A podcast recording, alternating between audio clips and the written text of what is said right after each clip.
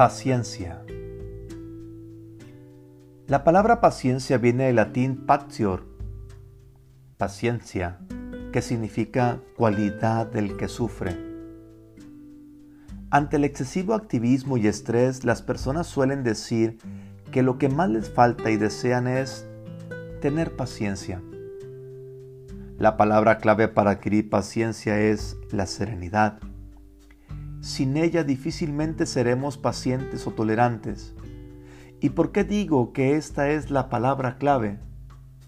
Porque la paciencia es la capacidad de soportar las molestias presentes con serenidad. ¿Qué cosas te dan serenidad? Leer un libro, escuchar música, respirar profundamente, meditar, orar, contemplar la naturaleza, tener una charla amena con un amigo, salir a caminar tranquilamente concentrándote en cada paso que das, disfrutar una hermosa noche con una buena compañía, realizar ejercicio físico, darte un buen baño con agua tibia, el esparcimiento, la diversión de un fin de semana. Son solo algunas de las cosas que pudieran ayudarte a adquirir esa capacidad de soportar las molestias presentes de cada día con serenidad. Ahora sí que, como dice el dicho, a Dios rogando y con el mazo dando. No basta pedirle a Dios que nos dé paciencia necesitamos también hacer algo para adquirir la serenidad que nos ayude a obtenerla. Se cuenta que una vez en Inglaterra existía una pareja que gustaba de visitar las pequeñas tiendas del centro de Londres. Una de sus tiendas favoritas era la que vendía vajillas antiguas. Así encontraron una vez una hermosa tacita que llamó su atención. ¿Me permite ver esa taza? preguntó la señora. Nunca vi nada tan fino como eso. Cuando la tuvo en sus manos, la tacita comenzó a hablarle. Sepa que yo no siempre he sido esta taza que usted está sosteniendo. Hace mucho tiempo yo solo era un montón de barro amorfo. Mi criador me tomó entre sus manos y me golpeó y me amoldó cariñosamente. Llegó un momento en que me desesperé y le grité, por favor, ya déjame en paz. Solo me sonrió y me dijo, aguanta un poco más, todavía no es tiempo. Después me puso en un horno.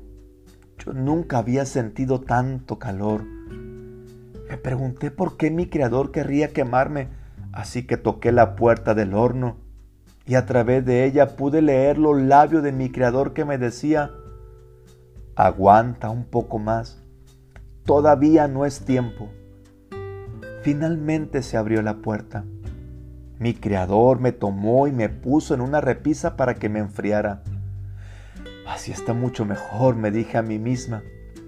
Pero apenas me había refrescado cuando mi criador ya me estaba cepillando y pintando. El olor de la pintura era horrible. Sentía que me ahogaba. Por favor, detente, le gritaba mi criador. Pero él solo movía la cabeza haciendo un gesto negativo y decía, aguanta un poco más, todavía no es tiempo. Al fin dejó de pintarme, pero me tomó y me metió nuevamente en un horno. No era como el primero. Este era mucho más caliente. Ahora sí estaba segura que me sofocaría.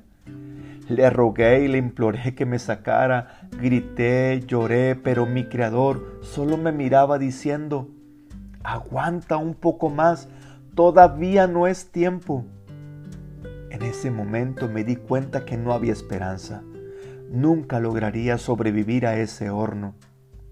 Justo cuando estaba a punto de darme por vencida, mi Creador abrió la puerta, me tomó cariñosamente entre sus manos y me puso en una repisa que era más alta que la anterior. Allí me dejó un tiempo para que me refrescara. Después de una hora de haber salido del segundo horno, me dio un espejo y me dijo, mírate, esta eres tú. Yo no podía creerlo, esa no podía ser yo. Lo que veía era hermoso. Mi creador nuevamente me dijo, yo sé que te dolió haber sido golpeada y amoldada por mis manos, pero si te hubiera dejado como estabas, te hubiera secado. Sé que te causó mucho dolor y calor haber estado en el primer horno, pero de no haberte puesto allí, seguramente te hubieras estrellado.